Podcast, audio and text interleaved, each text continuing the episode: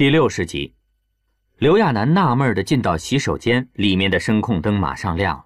他想着，外面的蜡烛不会是传说中的烛光晚餐吧？刘亚楠吓得往外看了一眼，主要是烛光晚餐跟枪燃放一起的概率，简直跟彗星撞地球似的。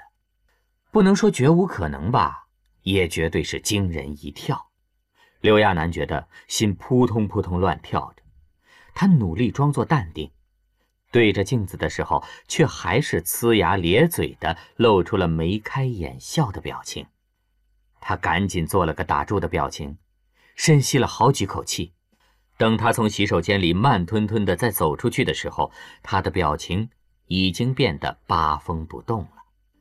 他一言不发的坐在烛光前，乱瞄的眼神还是泄露了他的情绪。他快速扫了一眼摆着的晚餐，餐饮没有任何不同，既没有心形的煎蛋，也没有插着玫瑰花的花瓶，饭菜的内容还是那些健康食品。刘亚楠就知道羌然不会做这个的。刘亚楠顿时像泄了气的皮球一样，不过他正饿着呢，见饭菜还有温度，便闷头大口吃了起来。羌然也不怎么说话，吃的差不多了。刘亚楠才听到对面的羌然淡淡的问了他一句：“今天还顺利吗？”刘亚楠还真有一肚子话想跟人说呢。他抬起头来，兴奋的说道：“岂止是顺利，简直是超级顺利的！对了，羌然，你知道吗？我以前帮过的人有好多都在感谢我呢。我当时真的没想那么多的，我就是觉得我得做点什么就去做了。你看我眼睛都肿了，我太没用了，当着那么多的人的面就哭了出来。”刘亚楠语速很快，越说越激动，因为刚吃过饭，他这么叽里咕噜地说了一通，突然跟说岔了气似的打起了嗝。羌然已经习惯了他的状况不断，见刘亚楠忽然捂着脖子的尴尬样，羌然抿嘴笑了一下，低头倒了一杯水给他，淡淡问道：“那开心吗？”“嘿，超级开心。”刘亚楠一边喝水一边说着。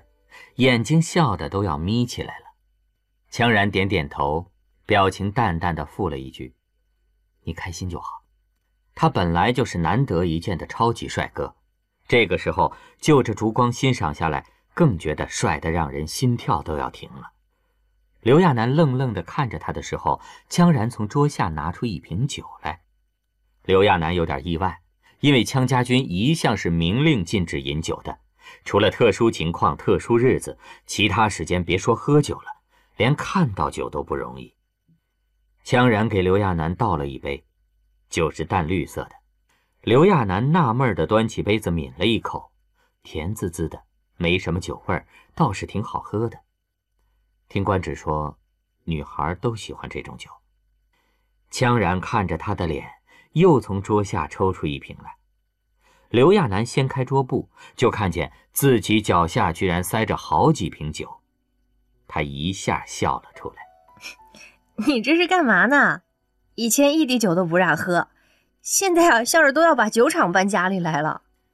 羌然应该是想说什么的，不过这些酒提醒了刘亚楠，他说道：“哎，对了，我可以拿它们试试调酒。”也不能叫调酒，就是试试这些酒搭配起来好喝不好喝。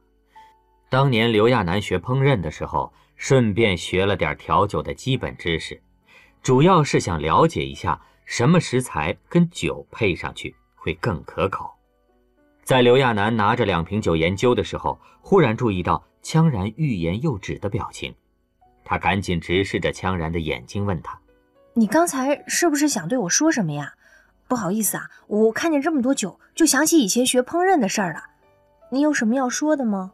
羌然被他那么注视着，反而像遇到什么难题似的，过了好一会儿才说：“没事儿，你先忙你的吧。”哦。刘亚楠觉得怪怪的，羌然可不是有话不说的人。他迟疑了一下，想到了什么，忽然变得紧张起来，一脸焦急地追问着羌然：“不会是小宝贝儿吧？”他没事吧？你这个样子是不是有事儿瞒着我呀？不是，羌然的表情都有些无奈了。小宝贝很好。刘亚楠又认真的看了两眼羌然的表情，确认羌然不像是骗自己后，他心里的疑惑更大了。羌然今天这是怎么了？真的没事吗？不会又是自己胡思乱想了吧？他之前不就是因为想多了，跟羌然闹得南辕北辙的？那可是无数次的误会跟血泪教训呢。刘亚楠这么一想，赶紧把那些乱七八糟的念头赶了出去。羌然做事儿可是直线条的，哪可能有什么不好启齿的事儿啊？刘亚楠摒除杂念，全心全意地研究起了那些酒。他一边回忆着，一边挨个品尝那些酒，然后拿着差不多的，按照调酒的顺序调制，什么样的味道都有，有的意外的好喝，有些又怪怪的。刘亚楠每配出一样。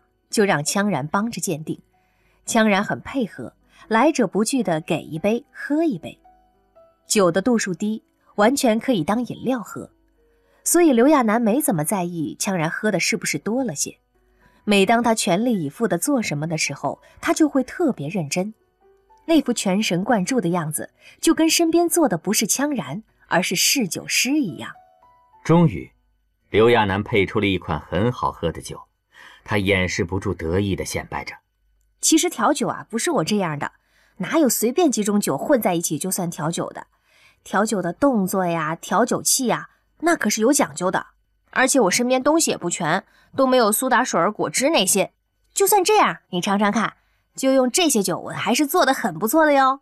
你这我还真是个天才呢，对吧？”刘亚楠，羌然显然是真有话要说。只是刚一张嘴，就跟干呕似的呕了一下。他皱着眉就往洗手间的位置跑。刘亚楠也被惊到了，赶紧追了过去。洗手间的灯也跟着亮了起来。刘亚楠怕光线太暗会磕碰到，也管不了什么烛光不烛光的了，把所有的灯都暗亮了。之前还洋溢着浪漫气息的房间，瞬间成了酒鬼的所在。来到洗手间的刘亚楠，就看见这个外界传闻中的恐怖大师对着洗漱盆那个吐啊！不管男人女人，就算长得再帅，吐的时候也绝对是气质全无，美貌白白。刘亚楠赶紧找了水杯，又拿毛巾在旁边准备着。等他停下呕吐，便递过去水，让他漱漱口。漱完口，刘亚楠又拿着湿毛巾给羌然擦了擦嘴。洗手间内的灯光打下来，他的脸微微向刘亚楠倾斜着，所以有那么一小片阴影。昏暗不明中，刘亚楠能看到他的眼睛一眨不眨地看着自己。羌然还没把想说的话说出来，下一波呕吐又来了。等羌然吐完再直起身的时候，刘亚楠发现这次羌然的领口沾上了一些污渍。也才注意到，一向喜欢在夏宫穿家居服的羌然，这次居然穿得这么正式。刘亚楠忙帮他把外套脱了下来。他一直不知道羌然的酒量怎么样，下意识的便认为他必定酒量很好。看来，人真是不能太自信了。这么强的羌然，居然也有这样的软肋。刘亚楠也没心情管别的了，赶紧叫羌然先到床上去休息。羌然真是醉了。刚沾上枕头，就一副要睡下的样子。刘亚楠把东西收拾干净，也准备睡下的时候，忽然觉得特别不对劲儿。今天羌然是怎么了？又是蜡烛，又是酒的，他的样子怪怪的。哎，刘亚楠在床上小声问了一句：“你今天干嘛点蜡烛啊？”羌然迷迷糊糊的哦了一声，呢喃一样回了一句：“想。”哄你开心啊！原来是这样啊！这个家伙还真是弄得烛光晚餐呢。刘亚楠抱着被子笑了，随即转过身去，摸着羌然的脸说：“我已经很开心了，不过还是谢谢你啊，然然。”让刘亚楠奇怪的是，第二天羌然再起来的时候，整个人看上去都不怎么精神。刘亚楠估摸着他这是还宿醉呢，便找了热水给他喝，同时想起昨晚羌然说的话，他也是觉得好玩，同羌然说道：“羌然，昨晚谢谢你啊。”羌然诧异地看着刘亚楠的脸，刘亚楠以为他是不好意思呢，笑眯眯地说道：“谢谢你昨晚哄我开心呐。昨晚休息的时候，我问你干嘛点蜡烛，你说想让我开心的嘛。”羌然很快恢复到以前的表情，不再说什么，只按部就班地换着衣服。自从刘亚楠重回富豪榜后，何许有钱非要邀请他去什么新年宴会？刘亚楠知道那个，那是个经济上的盛会，据说一年一次，去的人非富即贵，简直是权贵的大狂欢。刘亚楠却兴趣缺缺的。就在刘亚楠要拒绝的时候，何许有钱提醒他道：“夫人，这次您的老熟人也会在宴会上出现，难道？”您就不想去见见吗？刘亚楠这才想起这茬来，他真是好奇死了，便爽快地答应下来。刘亚楠把这个事儿告诉羌然后，羌然竟主动提出要陪他一起去。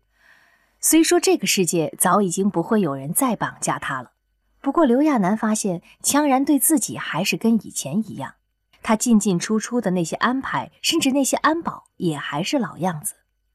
刘亚楠不是没跟羌然提过这个，他觉得太浪费资源了。现在他身份不同了，羌然没必要看着宝贝似的看着他。羌然每次都是哦一声，然后该干嘛干嘛，一点改变都没有。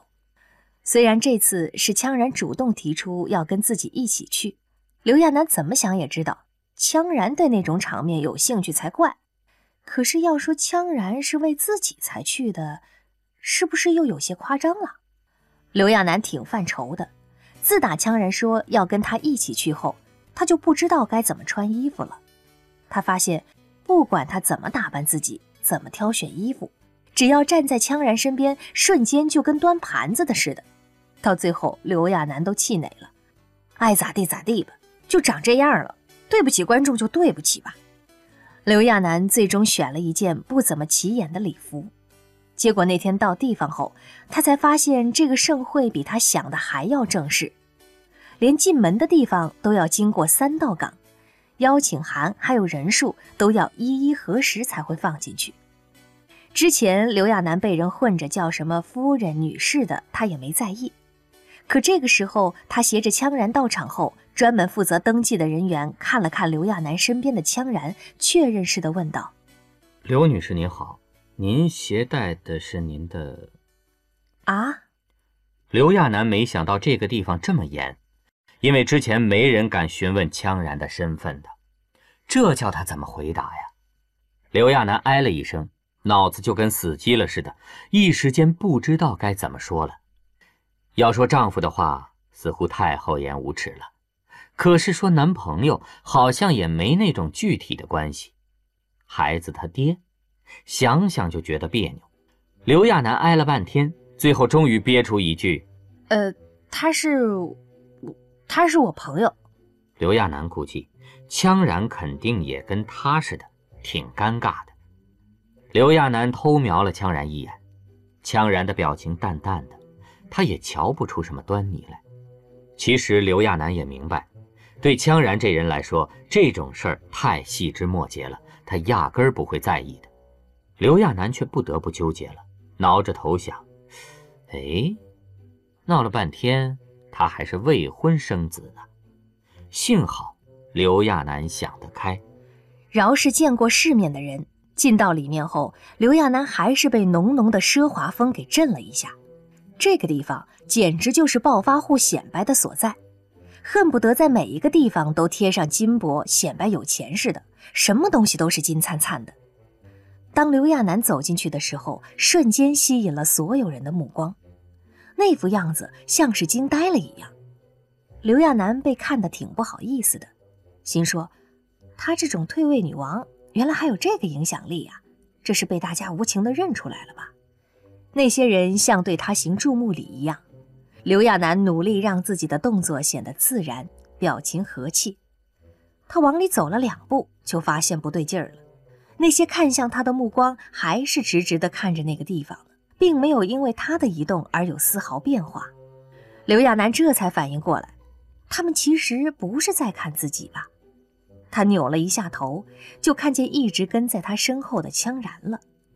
这次羌然为了配合自己的礼服款式和颜色，跟情侣装似的，也穿了同款的男装。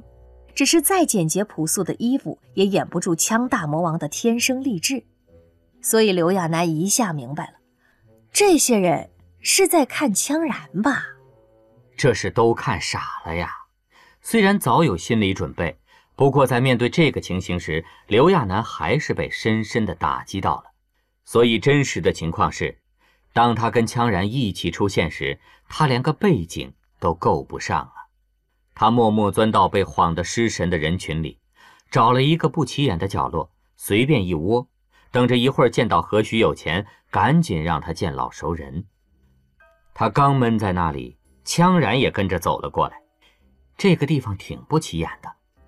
他身边是一个小小的边角桌，上面放了花瓶，他则找了把椅子坐着。羌然走过来后，从上而下的看着刘亚楠，对视了一眼后，羌然忽然俯身对他说了一句：“想喝什么饮料，我去取。”哦，果汁。刘亚楠都能感觉到，在羌然说出这句话时，附近那些人的表情有多惊悚。羌然也没细问什么果汁，就去取了。原本还不起眼的角落，瞬间又成了这个宴会心脏般的存在。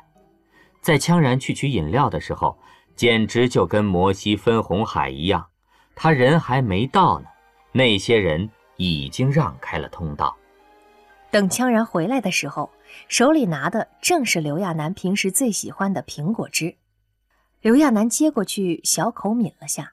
整个场所顿时响起窃窃私语的声音，刘亚楠不用去听，都能猜到那些人在说什么，多半是他跟羌然不合适，就跟当年那些人 P.S 他跟羌然的合影一样，肯定觉得他给羌然丢脸。刘亚楠发现，不光是女人爱看羌然，连几个穿着很鲜亮的男人也对羌然左看右瞄的。刘亚楠闷头喝着果汁，心里乱乱的。甚至有点后悔带羌然来到这种场合，这种地方本来就人多，这个世界的女孩又挺开放大胆的，在他跟羌然没有任何关系的情况下，说真的，万一有女孩过来说什么或者表示出追求的意思，他是阻止还是祝福啊？怎么想都觉得跟一团乱麻似的，这可是自己孩子的爸爸。奇怪的是，自打他们待在这个地方后。别说没有过来跟羌然套近乎的，连有些女孩从他们这边过的时候，都跟躲避传染病似的，刻意躲开他们的位置。刘亚楠有些纳闷这些人看羌然的样子，明显是看呆了，怎么在接近他的时候，又跟被吓到了一样？难道对现在的人来说，枪大魔王的威名依旧没减吗？刘亚楠扭头打量着身边的羌然，感慨着。真是美丽又充满危险的男人呐！这个时候，忽然来了个很干练的女人，几步就走到了他们面前。刘亚楠都被对方的表情惊了一下。那女人的样子有点咄咄逼人，对方显然是冲着羌然来的，对刘亚楠连看都没看一眼。刘亚楠心说：真是怕什么来什么，这人不会是要对羌然展开攻势吧？到时候他该怎么做、怎么说呀？就在刘亚楠嘀嘀咕咕、磨磨唧唧、胡思乱想的时候，刘亚楠却听到那个女人非常严厉地指控道：“枪先生，我是人权协会的理事长，我查阅过您的一些卷宗，发现，在琉璃海事件当中，您曾经对那些被俘虏的琉璃海佣兵刑讯逼供，而且使用的手段极其令人发指。您先是让您的手下把其中一个人扔到食人蚁中，让其他犯人观看整个过程，然后您对其他人许诺。”只要他们说出实话，就会放他们一条生路。可在他们所有人说出实话后，您却命令您的手下把剩下的人全部杀死了。江然跟没有听到那些话一样，刘亚楠却是脸都绿了。这事儿真有点出乎他的意料，他没想到在这种地方还能遇到示威游行的人权派分子。不光是这个人权组织，很快西联盟也有代表过来了。